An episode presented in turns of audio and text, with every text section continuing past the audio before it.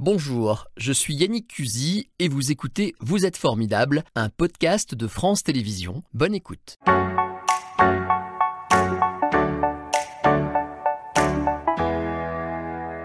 Bonjour Guillaume Bourdon. Bonjour Yannick. Soyez le bienvenu dans Vous êtes Merci. formidable. Avec vous, on va parler des chefs d'entreprise. D'ailleurs, on n'en parle pas si souvent que ça et, et pas toujours en bien. Donc, on va essayer de rectifier un peu la donne et de parler de leur quotidien. C'est pas toujours facile. Vous êtes président d'une association qui s'appelle Second Souffle à Lyon. Euh, quel est son objet en fait? Quel est votre euh, rôle dans cette histoire de chef d'entreprise? Nous, notre mission, elle est triple. C'est rompre l'isolement, parce que l'entrepreneur, quand il rentre en difficulté, il va un peu se scléroser, il va, il va devenir un peu stressé, il va disparaître de notre environnement économique. Donc, on a besoin de le sortir de cet isolement. C'est organiser un petit peu le, le chaos qui arrive à ce moment-là, et c'est l'aider à trouver ce second souffle qui lui permettra de passer des étapes. en fait. Alors, vous avez accompagné euh, quelques 300 entrepreneurs. Vous êtes de nombreux bénévoles, c'est ça? 90, ouais. 90 bénévoles. Et en gros, vous leur, je ne sais pas si vous euh, m'accordez cette expression, vous leur donnez de l'air, quoi. Il y a un moment où c'est trop dur. C'est un appel d'air dans une période où il y a une tempête un peu violente. Pour essayer de calmer cette tempête, justement, de leur montrer qu'ils ne sont pas seuls, qu'il y a d'autres chefs d'entreprise qui ont vécu ou pas, mais qui sont très sensibles à ce fait, de, à, ce fait à, cette, ac- à cette activité, et qui vont les, les accompagner pour leur trouver, leur faire part de leur expérience, leur faire euh, profiter de, de leur réseau, de leur ouverture, pour les aider à passer ce mauvais cap. Quelles sont les difficultés, on va, on va commencer comme ça, euh, les plus courantes que rencontrent les chefs d'entreprise? Vous avez face à. C'est Ouais. des problèmes, comment dirais-je, de psychologiques, de pression ou des problèmes de gestion économique? Qu'est-ce qui vient en premier? Ces deux sujets concomitants, en fait, il y a une partie effectivement économiquement, on a trois, trois sujets qui reviennent régulièrement. C'est des problématiques de trésorerie, des problématiques de développement commercial. On, on va y revenir parce que c'est assez symptomatique d'une typologie d'entreprise Ouais. et une problématique de business model qui, par ces temps où ça va très très vite, n'ont pas forcément le temps de s'adapter justement et se retrouvent en décalage et à partir de là, tout, tout va déraper. Alors, bah, allons-y dans le détail, parce que là, vous avez employé Ouais. des mots que tout le monde ne comprend pas au quotidien. Euh, vous parliez de problèmes, euh, comment dirais-je, de stratégie commerciale, c'est ça? Ah oui, euh, on a vécu deux ans un petit peu Ouais. complexes. Ouais. Euh, et il y a pas mal de, de- de- de commerçants ou de- d'entreprises lambda qui avaient des business models adaptés avant le Covid. Et après la Covid, ben, ça ne correspondait plus. Quoi. Quand on dit business model, je vais essayer d'ultra simplifier notre conversation, mais un chef d'entreprise, il dit voilà, je vais vendre tel produit de telle manière, à telle, telle, à telle ça. cible, Voilà, c'est ça, avec telle euh, Voilà. campagne publicitaire, voilà. et puis tout d'un coup, c'est un modèle qui est plus adapté, si Bah les temps changent, c'est ça. Il faut ça, être extrêmement agile. C'est ce qu'on ce qu'on demande à l'entrepreneur, d'être très agile pour suivre justement ces éléments-là. Mm. Et s'il ne peut pas, ou si, voilà, si on lui impose quelque chose qui ne dépend pas de sa volonté, euh, bah, potentiellement, s'il n'a pas la capacité de, de recul, la lucidité nécessaire pour faire un virage, il peut se retrouver dans une situation euh, beaucoup plus complexe. Parce que souvent, en fait, ce chef d'entreprise, on s'en rend pas compte, il est bien seul. Ah, mais toujours. Ah, toujours, vous voulez dire Toujours, en fait. euh, ça, effectivement, on ne s'en rend pas compte parce que euh, faut savoir qu'en en France, il y a 99% des entreprises, c'est des TPE et des PME, quoi. Toute petite. Toutes Ouais. petites, quoi. TPE, de c'est jusqu'à 10 salariés, Ouais. TPE, quoi. Oui, c'est 99% ça. Quand on parle des patrons, c'est pas tout de suite la grande Ah entreprise en bourse. Quoi. Les grandes entreprises, c'est 270 en France. Donc imaginez, s'il y a plus de 3 millions d'entreprises, le reste, c'est des petits entrepreneurs qui ont sur leurs épaules, en fait, et qui vont engager leur patrimoine, qui vont, euh, qui vont s'investir, qui vont être fiers d'avoir des salariés, etc. Mais tout repose sur eux. Si, si jamais le- l'entrepreneur commence à faiblir, le- derrière, ça peut vite partir. euh. Comment ça se traduit cet, cet isolement? C'est euh, au quotidien, il faut garder ses distances, le- l'entrepreneur ne peut pas être copain avec ses salariés, c'est ça? Et du coup, Ouais, le- la, la frontière, la limite est très très très fine. On, nous demande d'être proche de nos salariés, on le fait bien volontiers, c'est notre, base, c'est notre sans eux, on ne peut rien faire. Et en même temps, eh ben, on est là pour qu'ils ne soient pas angoissés, on est là pour qu'ils puissent travailler correctement. Et après, les enjeux, les risques, comme je vous disais, le- le- l'engagement de, de l'entrepreneur, c'est son patrimoine qui met sur la table. Euh, S'il perd, il perd tout. On en reparlera peut-être pour moi euh, oui, par vous avez vécu ça et euh, on découvrira votre, voilà. votre parcours tout à l'heure. Euh, paradoxalement, alors ce sont un peu des. Alors le mot est un peu fort, peut-être, je ne sais pas, vous allez me dire, c'est un peu des héros dans notre société. S'ils n'étaient pas là, ces chefs d'entreprise, pour ces toutes petites entreprises notamment. On ne se euh, considère pas comme des héros, voilà. loin de et là. alors leur image est à l'opposé. On parle très mal Ah des oui. patrons en France. Ben, on, on parle très mal de cette typologie de patron. Quoi. On ne met de la, la lumière que sur les grandes entreprises qui sont des cadres dirigeants. Ouais. Quelques exceptions près, ce n'est pas des entrepreneurs, ce n'est pas des patrons. Au même sens que nous, encore une fois, on met notre patrimoine, on met, c'est notre vie qu'on met dans cette, dans cette aventure, parce qu'on a envie de, de- d'exercer une activité qui nous passionne, on a envie de développer des idées, on a envie de, créer quelque chose. Cette notion de création est très importante.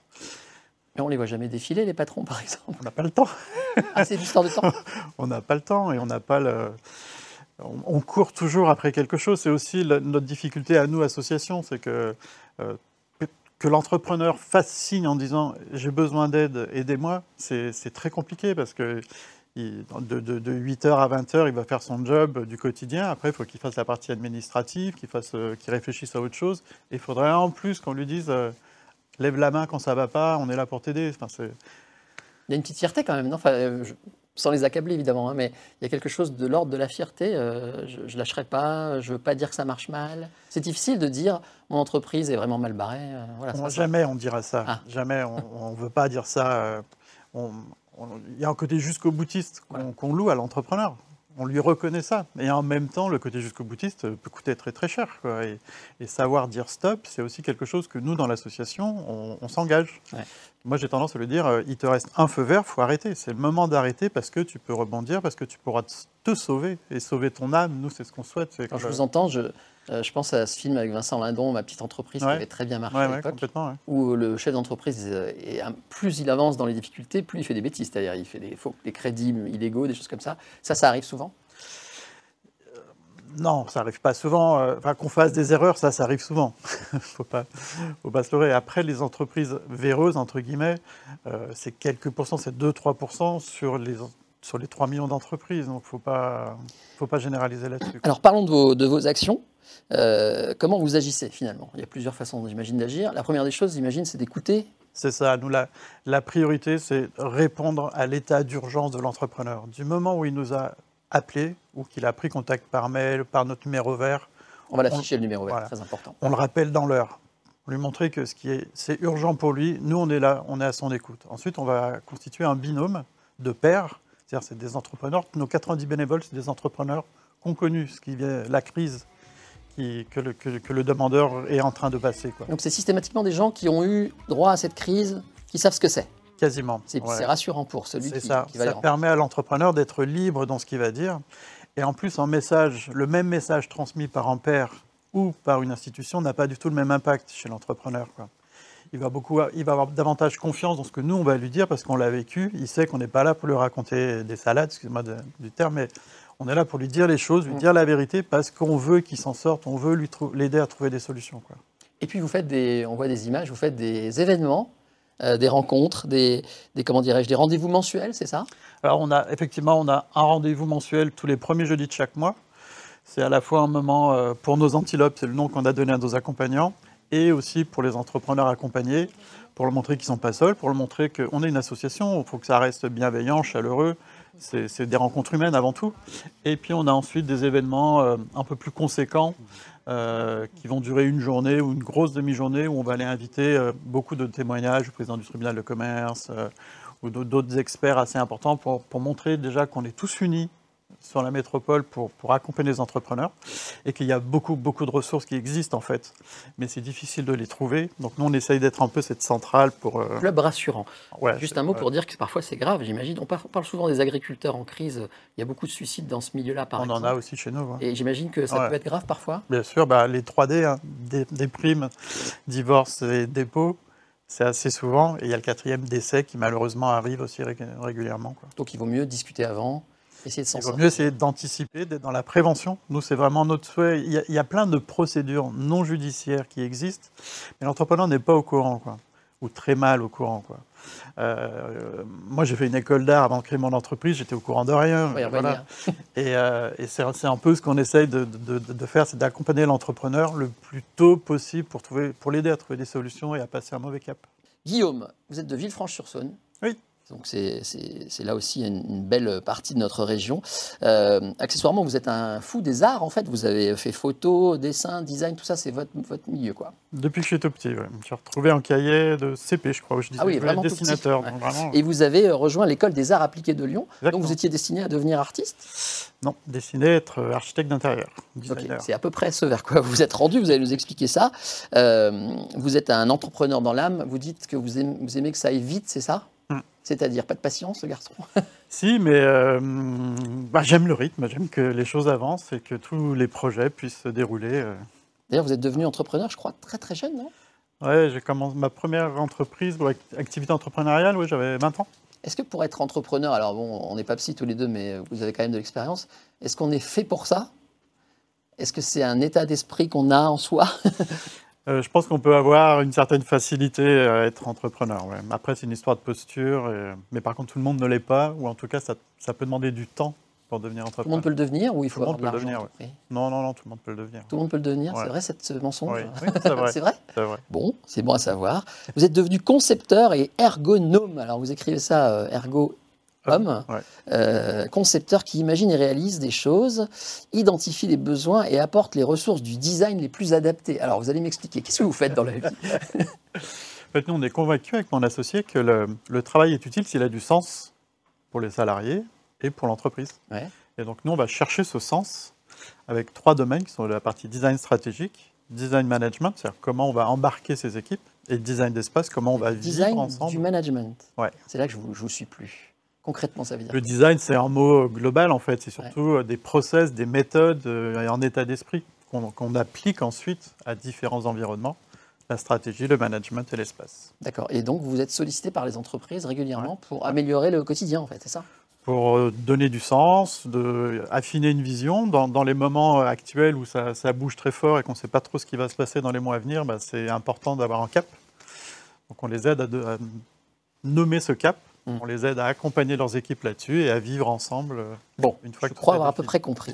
Euh, vous aimez euh, les relations simples entre le beau, l'utile et le juste. J'adore cette formule. Elle est de Frank Lloyd Wright, elle n'est pas de moi. Elle n'est pas de vous, mais vous l'avez adoptée, c'est votre, votre philosophie. Oui. Venons-en à ce que vous avez vécu, puisque je disais tout à l'heure, vous savez de quoi vous parlez. Vous-même, vous avez connu des difficultés, racontez-nous. Ah bah, le 12 mai 2012, j'ai liquidé mon entreprise que j'avais créée en 97 et vous voyez, la, marque, la date, elle est, marquée, elle est marquée à vie, parce que quand je suis sorti du tribunal, j'avais deux seuls mots en tête, c'était la honte et la culpabilité. Quoi. Revenez un petit peu en arrière, c'était une entreprise de quoi De design déjà. Déjà Qu'est-ce qui s'est passé pour vous mener à cette date fatidique bah, Il s'est passé euh, une succession d'erreurs euh, que j'ai faites euh, depuis la création. encore une fois, moi j'ai fait une école d'art, j'avais aucune formation préalable pour créer une entreprise. Euh, j'avais cette envie, j'y suis allé, et puis j'ai cumulé des bêtises, euh, plus, euh, plus la, fin de la crise de 2008 où j'avais changé de business model et puis après je n'ai pas pu le, tenir, plus des rapports humains avec des associés compliqués, plus tout un tas de choses. Mais j'étais le garant, j'étais l'entrepreneur qui, qui, avait qui a engagé son patrimoine et qui était responsable. C'était des, comment dirais-je, des erreurs j'imagine que vous avez fait le bilan euh, tiré ouais, bien sûr. C'était des erreurs de jeunesse, comme on dit ou euh, c'est un passage par lequel tout chef d'entreprise passe, c'est-à-dire qu'il apprend au fur et à mesure et qu'il voilà, peut se planter Il y a ça déjà, c'est-à-dire que euh, tout le monde, quand on a appris un marché, on est tombé. Ben, une entreprise, c'est pareil, on ne la réussit pas instantanément. Il y a des étapes, il y a des choses, à, des expériences à vivre. Si on ne les vit pas, on ne peut pas les inventer. Quoi. Mm. Donc il y a des choses que j'ai ratées comme ça. J'ai fait des erreurs classique, on va dire, de, gestion, de, vision, des choses comme ça. Et puis après, il y a, l'environnement aussi. Euh, en associé, euh, quand on a 20 ans, en 97, et quand on en a 15 euh, ans de plus, 20 ans de plus, voilà, et ben on n'a pas les mêmes envies, on n'a pas les mêmes visions, voilà, et les chemins peuvent s'écarter, et ça devient compliqué de, retrouver du sens. Vous êtes quand même, c'est bête à dire, hein, mais je vois vos yeux qui brillent. C'est un mauvais souvenir. Comment vous l'avez vécu psychologiquement? Très mal, très très mal. Très très mal. Et ben, pendant trois mois, j'ai vu personne je, me suis je me suis enfermé, mais vraiment, hein, je, suis resté chez moi pendant trois mois. Après la fermeture après la, ouais, après la fermeture. C'était la honte C'était la honte. La honte et la culpabilité. Il fallait du temps pour faire la part des choses, de quoi je suis responsable, de quoi je ne suis pas responsable, et ce qui m'a permis de, de, de, me, de, me, recréer, de me régénérer, de me réinventer, et, mhm. ensuite d'accepter. Parce que tant qu'on n'accepte pas, il ne se passe pas grand-chose. Dans ces cas-là, on parle à qui? Si on parle à personne Pardon. Bah, c'est pour ça que j'ai créé l'association. C'est que justement, euh, en parler à, sa famille, c'est compliqué. on ne veut pas leur transmettre une image négative de nous-mêmes, on ne veut pas leur imposer quelque chose, c'est compliqué. Quoi. Parler à nos amis, ils ne comprennent pas forcément. Si c'est des, salariés, je n'ai rien contre les salariés, mais ils n'ont pas la même vie, on n'a pas la même vie qu'eux, donc c'est compliqué. Donc c'est difficile de trouver des, des, pairs, des personnes à qui échanger. Euh, donc je suis allé voir, j'ai fait un peu comme tout le monde, hein. je suis allé voir un, psychologue qui m'a aidé à, mettre des mots sur ce que je vivais, à faire la part des choses. Vous auriez pu vous dire plus jamais? Ouais, mais non. J'avais un petit côté euh, masochiste, quand on se remet de la pression. non, mais parce que j'ai compris ce que ça a été passé. Je dis, alors, je vais refaire des bêtises, hein, je vais refaire des erreurs, certainement. Mais j'ai compris tellement de choses que j'avais envie de, poursuivre et de voir si ça pouvait réussir. Et, ce que je venais d'apprendre, je voulais le mettre à profit de d'autres entrepreneurs qui étaient dans ces difficultés, qui, comme moi, bah, avaient fait une école diverse et avaient monté leur entreprise et n'avaient pas eu les, bons jalons, entre guillemets. Et voilà, j'espère que mon, expérience et de tous ceux qui nous accompagnent maintenant peut, pourra aider plein d'autres entrepreneurs. C'était Vous êtes formidable, un podcast de France Télévisions. S'il vous a plu, n'hésitez pas à vous abonner. Vous pouvez également retrouver les replays de l'émission en vidéo sur France.tv.